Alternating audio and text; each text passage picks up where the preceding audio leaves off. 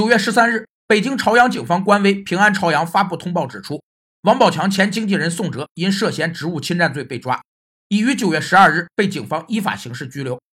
所谓职务侵占罪，是指企业或其他单位的人员利用职务上的便利，将本单位财物非法占为己有且数额较大的行为。构成职务侵占罪有四个条件：